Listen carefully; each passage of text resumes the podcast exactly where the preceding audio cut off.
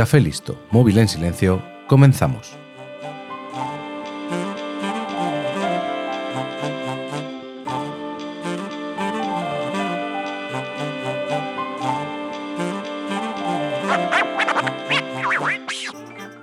Guerras ha habido, hay y habrá. Esto es algo inherente al ser humano. Normalmente estas guerras las comienzan personas que no tienen entre sus planes ir a pegar tiros desde una trinchera pero consiguen que sus compatriotas se unan apelando a su sentimiento de nación, religión o a la seguridad de los suyos. Pero cuando esto no es suficiente, los gobiernos utilizan otras maneras. Hoy en 15 minutos voy a contarte la historia de los mercenarios.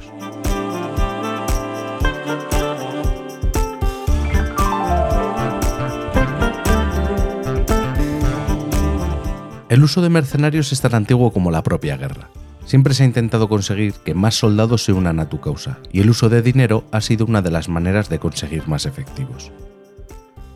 Como te he dicho en la introducción, el grueso de las tropas en una guerra siempre han sido los soldados que defendían la idea de patria o religión en la mayoría de los casos, aunque también están los que se ven obligados a luchar. Y aunque estos soldados puedan llegar a cobrar un sueldo, no se les considera mercenarios porque de fondo está la defensa de una idea. En cambio, mercenario se define a aquel que participa en una guerra o conflicto a cambio de dinero. Si buscas la definición oficial, te dirá que es aquel que participa por dinero en un conflicto bélico en defensa de un país extranjero. Pero eso de país extranjero creo que sobra, porque como verás, ha habido y hay muchos mercenarios que han sido contratados por sus propios países. Ya te he dicho que el uso de mercenarios es tan antiguo como la guerra, y los primeros registros del uso de mercenarios datan del año 1500 a.C., cuando el faraón Ramsés II utilizó durante todas las batallas en las que participó a unos 18.000 mercenarios a los que pagaba con el botín del saqueo, comida y agua. También sabemos que Jerjes I utilizó mercenarios cuando invadió Grecia. Estos mercenarios eran griegos, que puede sonar un poco extraño, pero en esa época Grecia no era un país unido, sino que eran ciudades-estado que siempre estaban en conflicto unas con otras, y de eso se aprovechó el rey de Persia para aumentar su ejército. Hay muchos más ejemplos en todo el mundo, pero en lo que ahora es nuestro país también se han utilizado muchas veces a los soldados de fortuna. Sin ir más lejos, el por muchos idolatrado Cid Campeador no dejaba de ser un mercenario, el cual luchó tanto a favor de caudillos cristianos como musulmanes, buscando únicamente su beneficio pero como en el tramo final de su vida luchó principalmente contra musulmanes en la costa del Levante, algunos han querido hacer de su figura un símbolo de la grandeza de un país cuando lo único que realmente podemos decir de Rodrigo Díaz de Vivar es que fue un gran militar que ponía sus habilidades y conocimientos en manos del que mejor pagara. Otro ejemplo curioso es cuando Cartago contrató a pastores de las Islas Baleares por su pericia lanzando con onda, y fueron utilizados para luchar contra Roma en las guerras púnicas. El ejército cartaginés estaba formado en su mayoría por mercenarios, salvo los oficiales de alto rango, la Marina y la Guardia de Palacio. Durante la Edad Media hubo en Europa innumerables grupos de mercenarios que viajaban allá donde hubiera un conflicto y les pudieran pagar. Esto luego creaba otro tipo de problemas, como el que al acabar el conflicto y verse estos mercenarios fuera de su tierra y sin empleo, se dedicaban a asaltar viajeros y al pillaje. El ejemplo más famoso que tenemos de lo que sería una profesionalización del mercenario es la Guardia Suiza Vaticana. El Papa Sixto IV, cuando hizo una alianza con la Confederación Suiza, contrató un grupo de mercenarios suizos para su protección, este pacto sería renovado por Inocencio VIII para usarlos contra el duque de Milán. La Guardia Suiza que conocemos en la actualidad, y la cual es el ejército más pequeño del mundo con tan solo 135 soldados, fue fundada en enero de 1506 por el Papa Julio II, quien pidió a los nobles suizos hombres para su protección y se decantó por unos mercenarios suizos que habían destacado en las guerras de Borgoña. Este ejército sigue teniendo en nuestros días algunas tradiciones bastante curiosas para poder formar parte de él.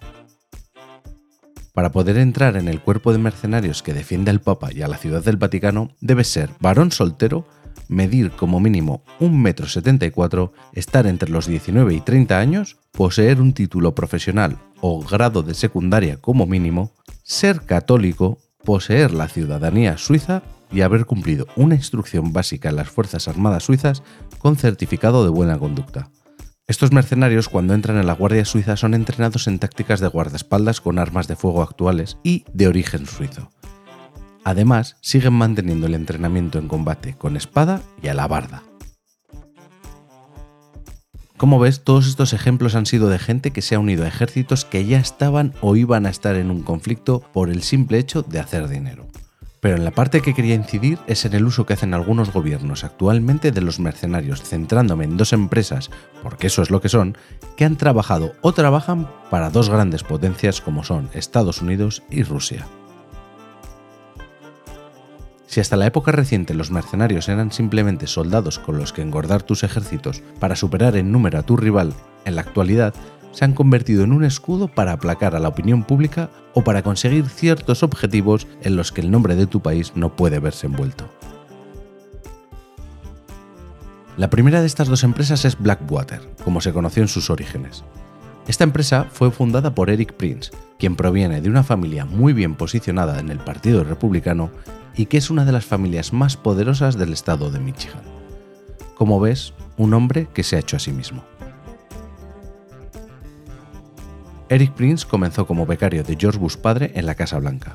Después de esta experiencia en la que quedó bastante desencantado porque vio cómo se llegaban a acuerdos en las que ambas partes cedían y se entablaban relaciones con grupos homosexuales con los que él no estaba de acuerdo, palabras textuales, Eric Prince decidió alistarse en la Armada, para luego pasar a formar parte del Comando SEAL.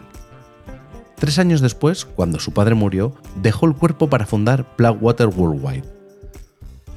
Esto lo hizo gracias a que al morir su padre, su madre vendió la corporación Prince por 1.350 millones de dólares. Y con su parte, Eric compró un terreno de 2.500 hectáreas en Virginia, y allí fundó lo que sería una escuela de operaciones especiales. Desde que fundó la empresa, Prince ha donado dinero para las diferentes campañas de políticos republicanos. Y esto es algo que en Estados Unidos, hasta donde yo sé, es legal, pero que a mí me parece poco ético. ¿Cómo puede una empresa que ofrece servicios a un gobierno donar dinero para que ciertas personas lleguen a controlar ese gobierno? Evidentemente esto es tráfico de influencias, pero parece ser que allí todo vale.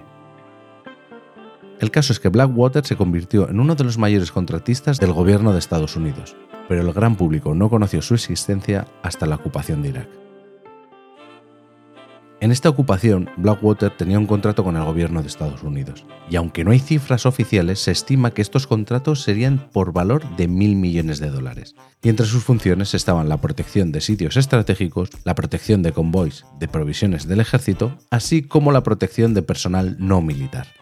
A mi entender, estas operaciones debería hacerlas el propio ejército, pero al ser subcontratado, el gobierno no tenía que rendir cuentas a sus propios ciudadanos de las bajas que había entre los mercenarios.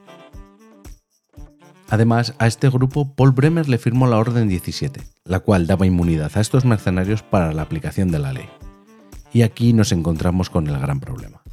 Si les das poder a unas personas que no tienen que rendir cuentas ante nadie, porque no representan a ningún país y no están atados a unas normas, lo normal es que se convierta en un desmadre. En 2007, la empresa se vio envuelta en la matanza de 17 civiles iraquíes en Bagdad. Una investigación del FBI determinó que 14 de esos 17 muertos habían sido acribillados desde vehículos de Blackwater. Este hecho fue el que dio a conocer al gran público la existencia de esta empresa y otras similares. Evidentemente fueron absueltos de cualquier responsabilidad por estas muertes pero todo este jaleo levantó las sospechas sobre los contratos millonarios y sobre el hecho de que estos mercenarios estuvieran mejor equipados que el ejército más potente del mundo. Tras este incidente, Blackwater fue cambiando de nombre y fusionándose con otras empresas de seguridad integral como les gusta definirse. Eric Prince dejó su cargo en Blackwater y posteriormente la vendió. Actualmente reside en Abu Dhabi, algo muy patriota por su parte. Blackwater ha operado en todo el mundo. Aparte de la invasión de Irak, también estuvo en la de Afganistán y en distintos países de África prestando sus servicios tanto a gobiernos como a empresas privadas. En la actualidad, Academy, que es como ha terminado llamándose esta empresa, se encuentra instruyendo a parte del ejército chino para su lucha contra la población musulmana insurgente dentro de sus fronteras con las que están teniendo problemas. La otra compañía de mercenarios de la que quiero hablarte es el grupo Wagner, que actualmente ha sido el centro de muchas noticias. Sobre esta empresa hay muchísima menos información debido al hermetismo del gobierno ruso, quien muchas veces se ha desmarcado de estos mercenarios pero que claramente actúan bajo sus órdenes. Oficialmente en Rusia es ilegal la contratación de mercenarios, y por eso siempre los políticos rusos se han desmarcado de ellos en sus apariciones públicas. El líder de este grupo es Yevgeny Prigozhin, quien fue conocido como el chef de Putin no porque fuera su cocinero, sino porque este empresario consiguió, gracias a su estrecha relación con Putin, un supercontrato para su empresa de catering. De ahí proviene gran parte de su riqueza. El grupo Wagner ha llegado al gran público por sus actuaciones contra Ucrania, primero en la guerra del Donbass y actualmente en la invasión rusa de Ucrania. Pero no ha sido Ucrania donde han realizado la mayoría de sus operaciones. Antes te he dicho que estas empresas de mercenarios son utilizadas para que los gobiernos no tengan que dar cuentas a nadie de las bajas de sus soldados en guerras que normalmente no son muy populares y para realizar ciertos movimientos a los que no se puede asociar el nombre de tu país.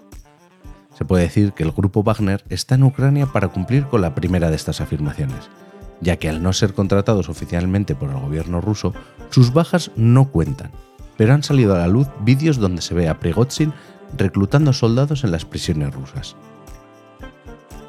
Pero donde más acción ha tenido el grupo Wagner ha sido en países africanos como Libia, Mali, Mozambique o Madagascar, donde han prestado servicios para allanar el camino a empresas rusas o al propio gobierno, y así poder cerrar acuerdos sobre los grandes recursos naturales que tienen estos países. Han sido acusados de crímenes de guerra en estos países africanos y en Siria, acusando a estos mercenarios de violaciones y saqueos contra la población civil. Se dice que el grupo Wagner con Prigozhin a la cabeza son un poco más radicales que Putin, y eso ya es mucho decir. Por eso hemos tenido recientemente la marcha del grupo hacia Moscú, para supuestamente hacerse con el control del país. Pero después de ver cómo han transcurrido los acontecimientos, quizás este movimiento estuviera orquestado por el propio gobierno para poder buscar una salida a la guerra de Ucrania. Como ves, los actuales mercenarios son empresas multimillonarias que los gobiernos utilizan para tapar sus vergüenzas, y que lo único que se consigue permitiendo estas actuaciones es la impunidad de actos atroces y que nadie pague por ellos. Y como lo prometido es deuda, en menos de 15 minutos te he contado algo que te ha entretenido o lo he intentado. Puedes encontrarme en todas las redes sociales como arroba arcachofas. Espero tus comentarios y valoraciones en iVoox, Apple Podcast y Spotify. Y recuerda que este podcast pertenece a Fantasy Factory, donde encontrarás otros podcasts que también pueden entretenerte. Un saludo y hasta la semana que viene.